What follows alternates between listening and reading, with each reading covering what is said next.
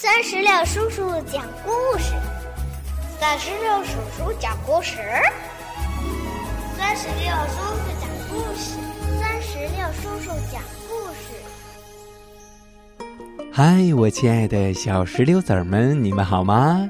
欢迎收听酸石榴叔叔讲故事。今天呀，我们将继续来讲迪士尼大电影《赛车总动员三：极速挑战》的。最后一集，接下来让我们一起来收听《赛车总动员三：极速挑战》的第三集。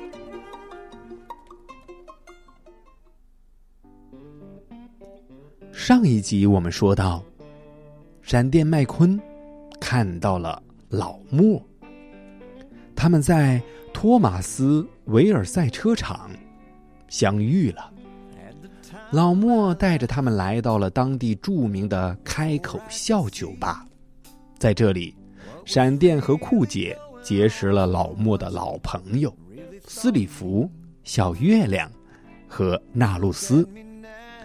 在赛车世界里，他们全都是不老的传说，同时也是蓝天博士的至交好友，他们亲切的叫他蓝天。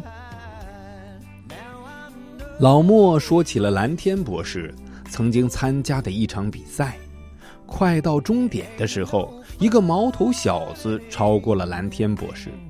老莫说：“蓝天那时候已经知道自己没办法在速度上超过他了，但是，他想到了一个用技巧取胜的好办法。”从老莫的口中，闪电和酷姐。知道了，蓝天博士通过把自己反弹到围墙上，从而跳到了对手前面而取胜。反弹，轻轻松松落地，就这样，蓝天博士取得了冠军。那小子都没看清蓝天是怎么超过去的。过了一会儿，老莫问闪电来这里做什么。闪电承认自己害怕会有蓝天博士那样痛苦的结局。老莫带着闪电来到了他的车库，他告诉闪电，蓝天博士在那次车祸之后就一蹶不振了。他也有好些年没有蓝天博士的消息了。可是突然有一天，我开始收到了他的来信。每封信的末尾部分都是关于你的。闪电呆呆的看着满墙的信、简报和照片。老莫说：“比赛并不是蓝天生命中最美好的部分，你才是啊。”当天晚上，老莫带着闪电和酷姐又来到了赛道上。老莫说。你的速度恐怕永远也没法超过黑风暴了，但是你可以比他更聪明。老莫让酷姐扮演黑风暴来给闪电做陪练对手，传奇赛车手奇诺为酷姐换上了崭新的比赛轮胎和扰流板，卸下了消音器。还给他在车身上贴上了“黑风暴杰克逊二点零”的贴纸。闪电和酷姐站在起跑线前，准备开跑。闪电让酷姐站在内圈的领先位置上，因为在佛罗里达比赛时，闪电的起跑位置肯定是位于后面的不利位置。眨眼间，两位车手就出发了。眼看着闪电距离酷姐只剩下三圈了，他拼尽全力向前跑着，可是酷姐还是轻而易举地战胜了他。老莫说：“好吧，看来我们的确得需要做点什么了。”就这样，他们立即投入到训练之中。老莫安排闪电负重拉拖车绕过干草堆障碍，甚至让他摆脱一群狂奔的拖拉机的追赶。进行每一项训练的时候，酷姐都陪在闪电身边。在训练之余的休息时间，他俩还会在赛道上比试一番。一天晚上，老莫和传奇赛车手带着闪电和酷姐潜入了森林深处，然后所有车手都把头灯关闭了。老莫说：“从现在开始，就不许使用头灯了，用你的直觉探路吧。”话音刚落，传奇的赛车手们就消失在了伸手不见五指的黑夜之中。酷姐和闪电跟在大家后面。刚开始的时候，他们俩觉得有点害怕，但没过一会儿就适应了。他们开始自如地躲避树木，慢慢地加速。很快，闪电就超过了传奇赛车手。闪电兴奋的都没注意到自己的车贴掉了。他说：“哦，太棒了！”第二天早上，老莫说他们还有时间再进行最后一次模拟赛。麦克喊。抓点紧，我们还得把你送到佛罗里达呢。在老莫和传奇赛车手们的注视下，闪电飞速的出发了。他一下子就超过了酷姐，可没过多久，酷姐就加大了油门，一跃而上。酷姐赢得了比赛，闪电则被淹没在一片尘土之中。他刚欢呼了一声，就戛然而止了。因为他看见了闪电的表情，意识到这次失败对闪电的打击很大。佛罗里达国际超级赛车场是活塞杯巡回赛中的明星赛道，它拥有华丽的蓝色外观，内部设置豪华套房以及各种超一流设施，因此这里一直是各位赛车及车迷们的心头好。维修站里安装着各种各样的现代化便利设备，以满足每个维修组都能够以最快速度给赛车加燃油、换轮胎。赛车场外面就是海滩，就算车迷们没能买到进场的门票，站在海滩上看着大屏幕转播，既舒适又不会错过什么。佛罗里达国际超级赛车场里挤满了来自四面八方的车迷和各队的车手。在转播台上，塞纳利又开始了他的预测：这次黑风暴夺冠的可能性为百分之九十八点六。他十分肯定地说。闪电试着集中注意力，速度，我就是速度。他叹了口气，唉。我才不是！这时，黑风暴走了过来。他看到酷姐身上贴着“黑风暴杰克逊二点零”的贴纸时，他取笑道：“嘿嘿，快看啊，这贴纸多漂亮！我很高兴能遇到我的头号粉丝。”闪电冷冷地说：“他才不是你的粉丝呢！”黑风暴抛给闪电一个不屑的笑容：“嘿嘿。”冠军，我听说今天过后你就要去卖挡泥板了。呃，嘿嘿嘿闪电不想理他，扭头走开了。发令旗落下的瞬间，比赛开始了。闪电通过耳麦听着老莫的指导，奔跑在一堆新生代车手之间。出乎所有人预料的是。闪电跑得好极了，就在这时，他听到斯特林命令酷姐回到赛车中心。斯特林喊道：“你可别忘了，你就是个训练员，你不是赛车手，赶紧回来！”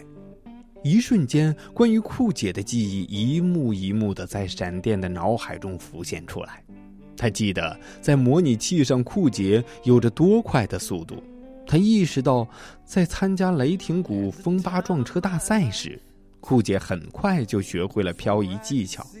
他想起在托马斯维尔赛车场，每一场比赛酷姐都能轻松打败他。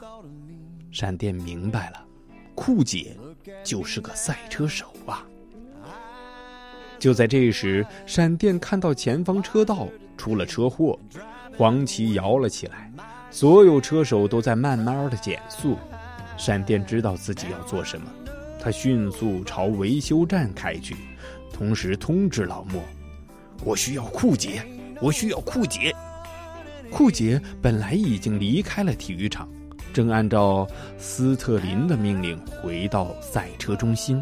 他接到闪电的电话，惊讶极了。酷姐回到了维修站，他连忙问大家：“出什么事儿了吗？”这时，闪电也回到了维修站，卡布、奇诺和辉哥赶紧围了上来。不不不不不，别管我，快去帮他！闪电大喊着，看着眼前那个摸不着头脑的酷姐，于是维修组开始为酷姐服务起来。闪电说道：“这场比赛由我开头，由你来结束它吧。”当维修组完成任务的时候，酷姐真是让人眼前一亮。雷蒙还为他喷上了标志性的九五车体彩绘呢。看到了闪电的计划时，斯特林气坏了。他会毁掉我的品牌。他只是他只是个训练员。闪电回应道：“不，他是个赛车手。”老莫提醒斯特林：“闪电的做法完全合乎规矩。规矩上说，只要持有此号参赛号码的选手，还能够在赛场比赛就行。”但是并没有提到必须有哪位选手持有这个号码。酷姐惊讶地问闪电：“你为什么要这么做？你说过，你可能……呃，这可能是你的最后一次机会了。”没错，如果真是这样的话，那恐怕就是我最后一次能为你提供首次登场的机会了。这一次，我真的希望你能拥有这个机会。”闪电说。酷姐坚定地冲出了赛道，她身披九五战袍，犹如一道闪电般挤进了赛车队伍中。老莫冲着闪电笑着说：“嘿嘿，你来指导他吧。”闪电不停地为酷姐提供着各种小秘诀，酷姐越跑越快，很快就冲到了大部队的前列。闪电告诉酷姐，把其他赛车当成追他们的拖拉机。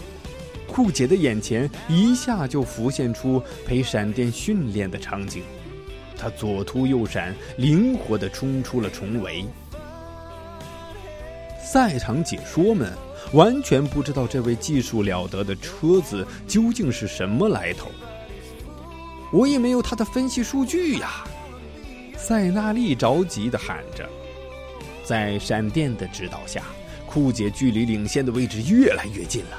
车迷们全都惊叹于酷姐精彩的表现，他们开始为她热烈的欢呼起来。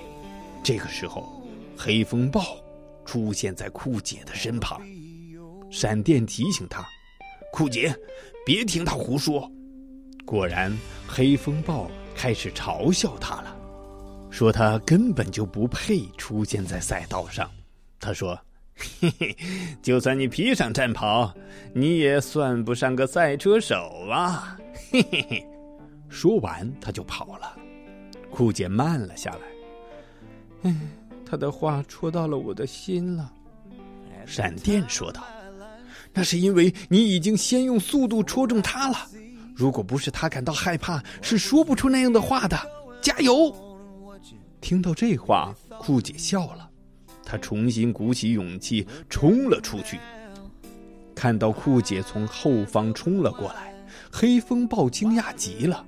在酷姐想从右边超车的时候，黑风暴猛地甩了甩屁股，眼看着酷姐就要被挤到围墙上了。闪电喊道：“想办法脱身！”眨眼间，火星四溅，黑风暴高喊：“嘿嘿，你根本就不该来到这个赛场！”酷姐反击道：“我就是为了这个赛场而生的。”这时，酷姐突然想到了蓝天博士的绝活，他猛地一蹬围墙，一下子冲到了黑风暴前面。落地后的酷姐甩掉了所有的新生代车手，径直冲过终点线，赢得了冠军。整个赛场。爆发出热烈的欢呼声，车迷们都为这样的奇迹所折服。闪电、传奇车手和水乡温泉镇的朋友们全都为酷姐而欢呼雀跃。闪电麦昆看着台上庆祝胜利的酷姐，一股自豪之情油然而生。斯特林却要闪电做好退役的心理准备。老莫插话道：“哇，先等一会儿。”他朝计分牌看去。闪电麦昆、酷姐的名字都在积分牌上，他们是并列冠军。哈哈哈！闪电吃惊的问：“啊，我的名字怎么会在积分牌上呢？”老莫说：“这场比赛是你起跑的，所以你也有功劳。闪电可以继续比赛了。”失望的斯特林气呼呼的离开了。几天之后。正式加入恐龙老德车队的闪电和酷姐，穿着他们的新队服，一起出现在水乡温泉镇的威力港上。离闪电退役的日子还远着呢。不过，在这个赛季接下来的时间里，闪电必须重点关注酷姐，让他以最好的状态迎接接下来的比赛。随着奇诺一声令下，跑！闪电和酷姐冲了出去，他们笑着绕过红色的岩柱，时不时一起向前猛冲，就像当年蓝天博士和闪电相伴训练的时候一样。